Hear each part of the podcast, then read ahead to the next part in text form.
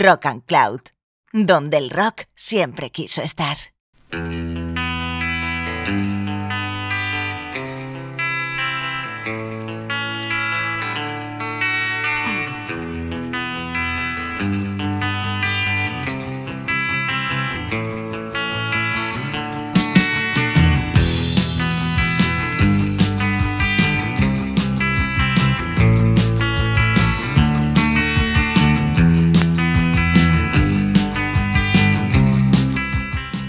Estáis aquí con Easy Rider, un programa que intenta descubriros a todos y a todas un sinfín de posibilidades musicales de la década de los años 70. Una década cambiante, una década con muchas sorpresas y con además posicionamientos muy claros. Sobre todo porque había tenido unos antecedentes que estaban relacionados lógicamente con esa expansión juvenil del rock and roll, pero en los años 70 se bifurcan, se diversifican en un montón de, de, géneros, de tendencias. Y eso es lo que estamos intentando realizar aquí en esta serie de monográficos en Easy Rider en Rock and Cloud.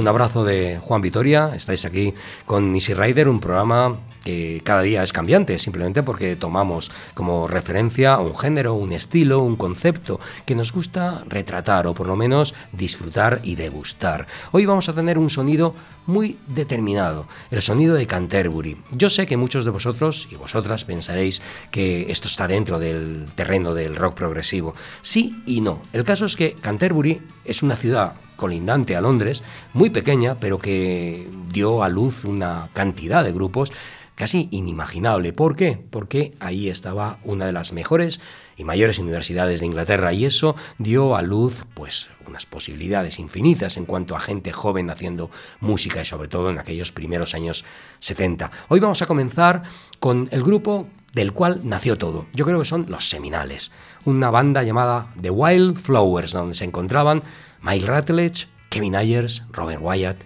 Pi Hastings y más.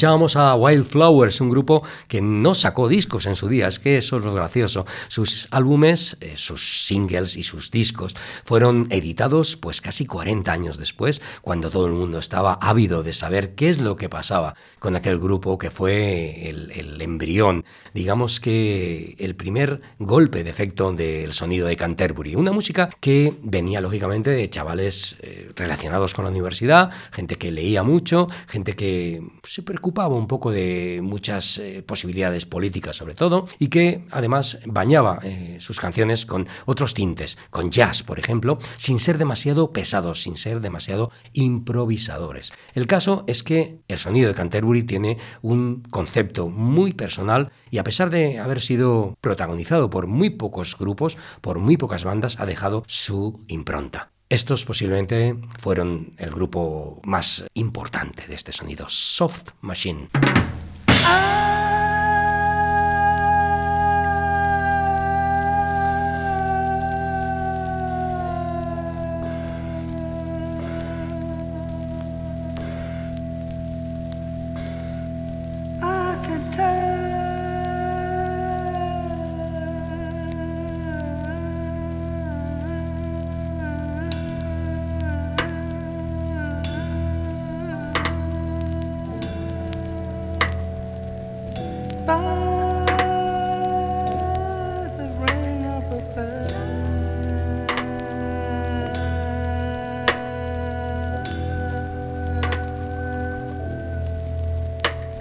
China.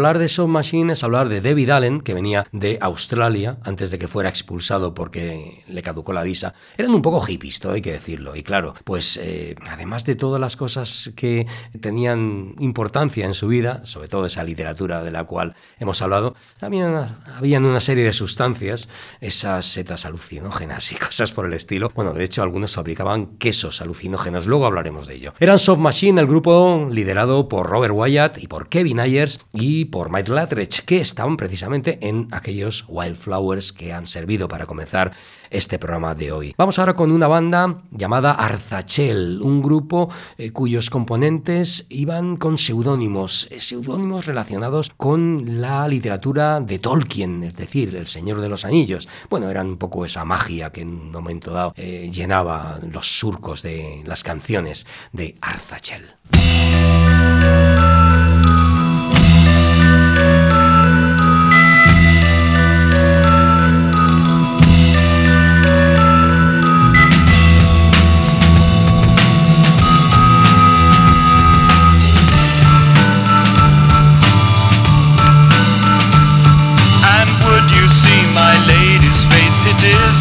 cloudy garden place where knots of beauty have such grace that all is work and nowhere space.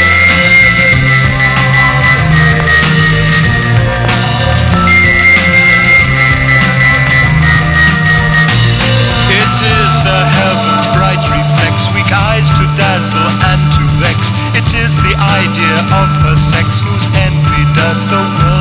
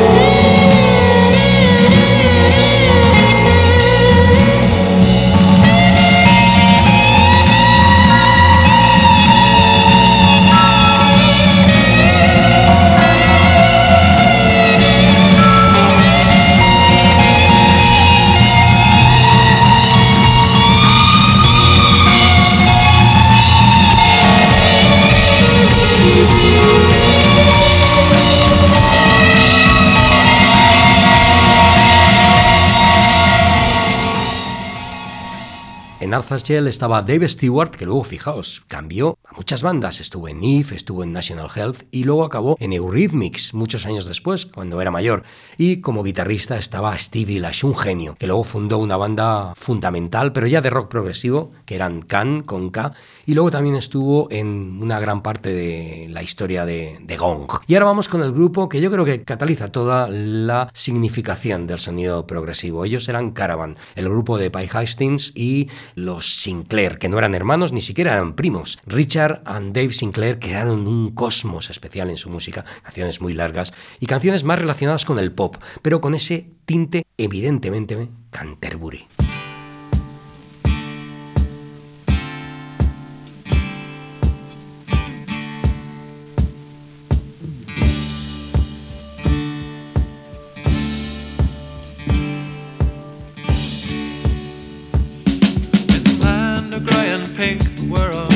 Boy Scouts stopped, I think. They'll be coming back again, those nasty, grumbly gremlins, and they're climbing down your chimney. Yes, they're trying to get in. Come to take your money, isn't it a sin? They're so thin. There's black pockets in the sky. Don't leave your dad in.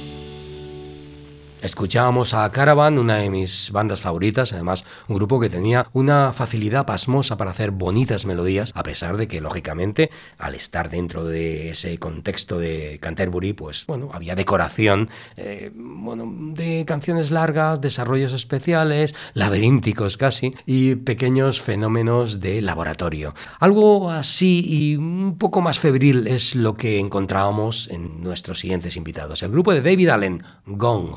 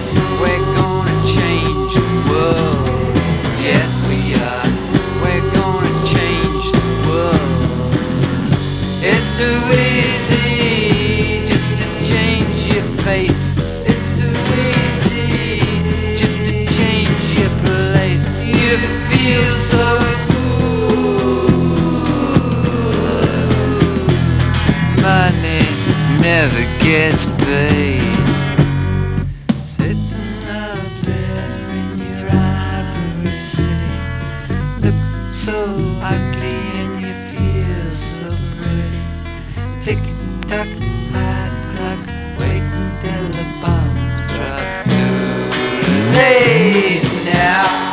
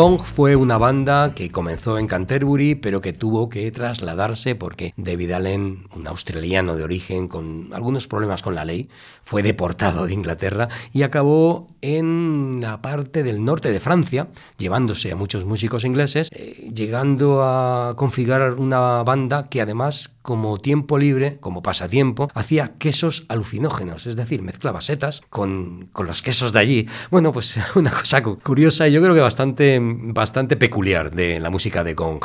Dentro de todos estos grupos de los que hemos estado disfrutando, había personajes, personajes que han servido para colaborar con unos, con otros y dejar sus propios discos en, en solitario. Yo creo que vamos a estar ahora oyendo los dos más prominentes. Por un lado, este hombre, Kevin Ayers. Is that, is that um,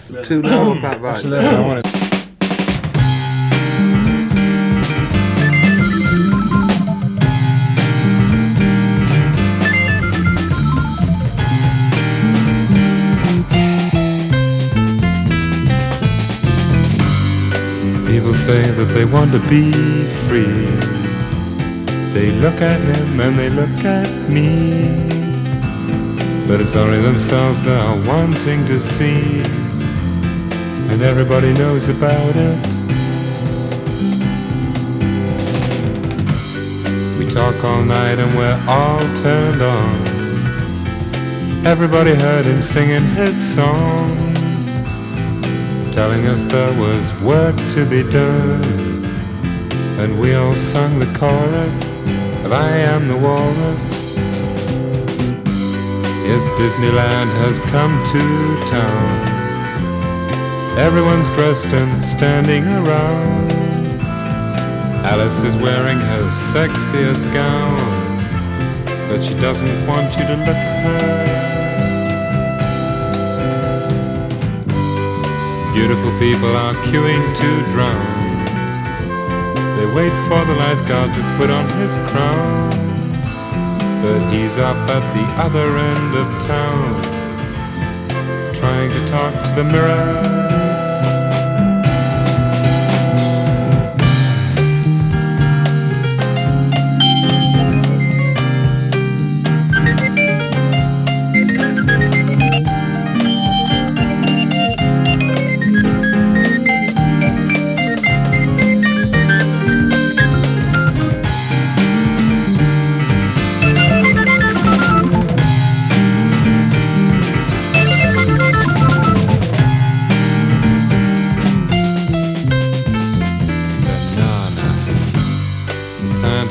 And he knows what he means.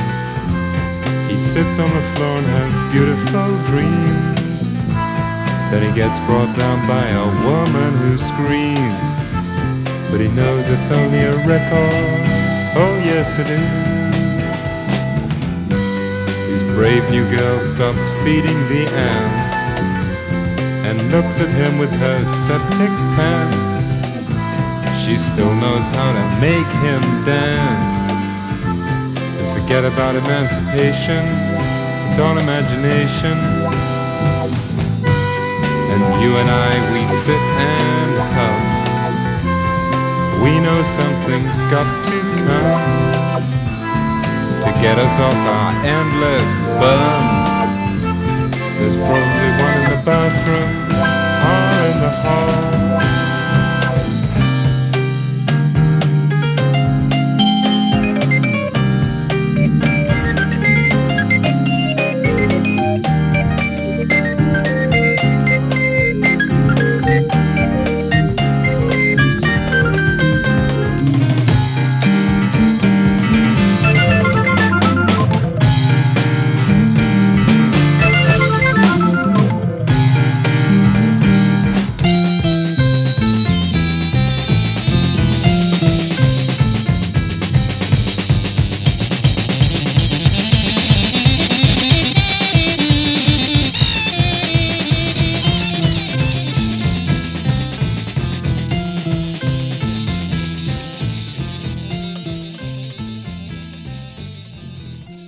Kevin Ayers fue tomado como un bohemio, en algún modo relacionado con Sid Barrett, el que fue el líder de Pink Floyd, y por otra parte, las compañías discográficas le quisieron lanzarle como un músico atractivo. Era un hombre muy guapo, tenía una presencia especial, eh, parecía un actor de cine, pero también tenía ese toque bohemio hippie.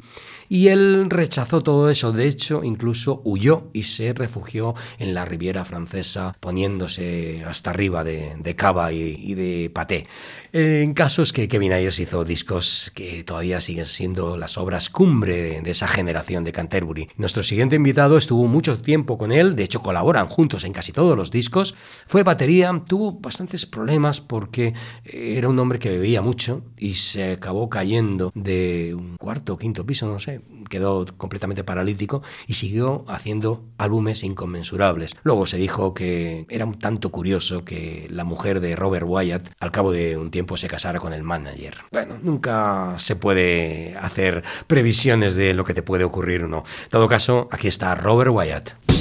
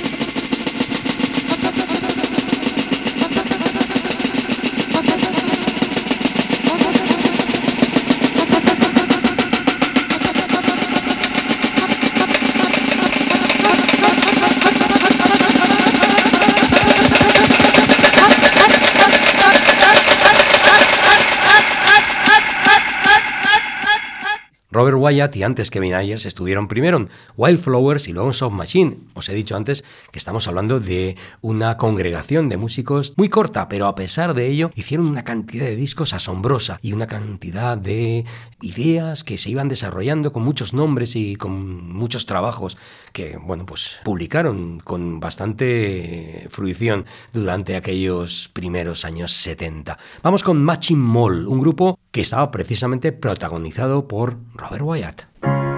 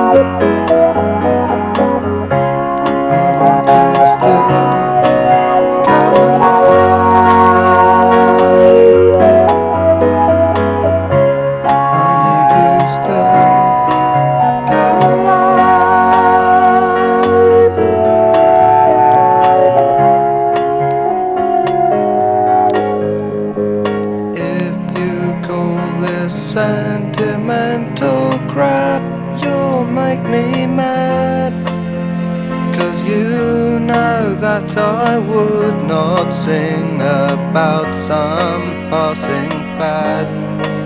And if my attempts at rhyming aren't convincing to your ear, then memories betrayed you through the passing of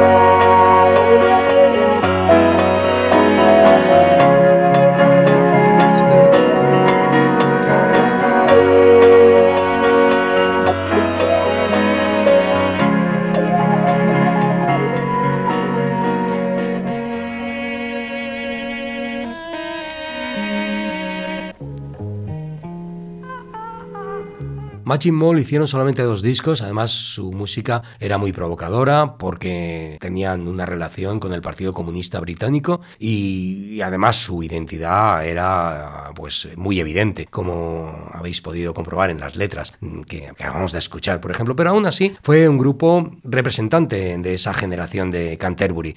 Nuestros siguientes invitados posiblemente reflejan esa otra parte, los que se bebieron de las fuentes del jazz que venía de los Estados Unidos o del free jazz y bueno, pues mezclándole ese toque de pop crearon lo que se denominó años después como brass rock, es decir, grupos de rock con una cantidad importante de música de viento. Se llamaban If.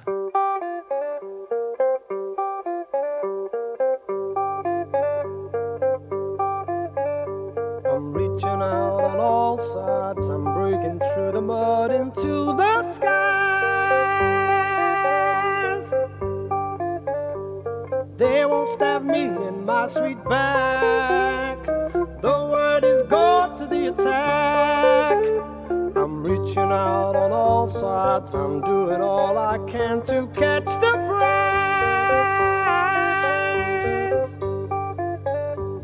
The answer I have waited for is not be still.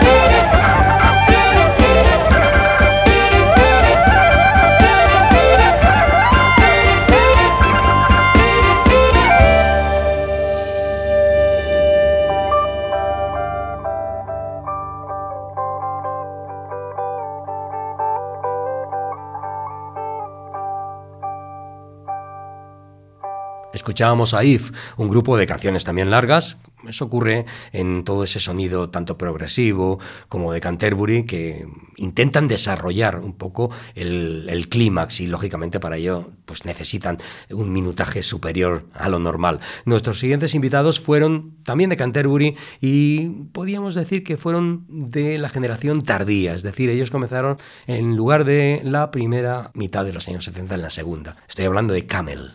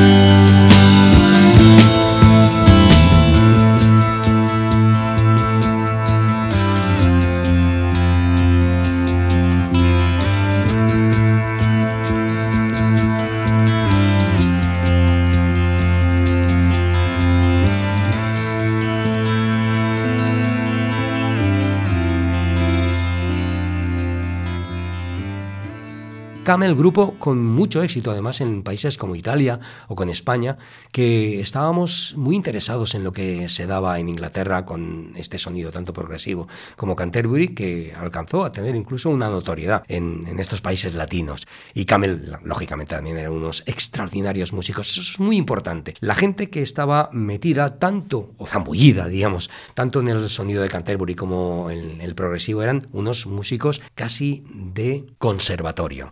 Y ahí se nota sobre todo en la producción y en los arreglos de cada LP. Vamos con una de esas bandas que también mezclaron el jazz y que tenían pues todo un batiburrillo de músicos. Eh, por un lado estaba Pai Hastings, que venía de Caravan, por otro lado estaba el que he nombrado antes, Robert Wyatt, y luego pues gente que venía de músicos como Gong o como Arzachel. Se llamaban Hatfield and the North.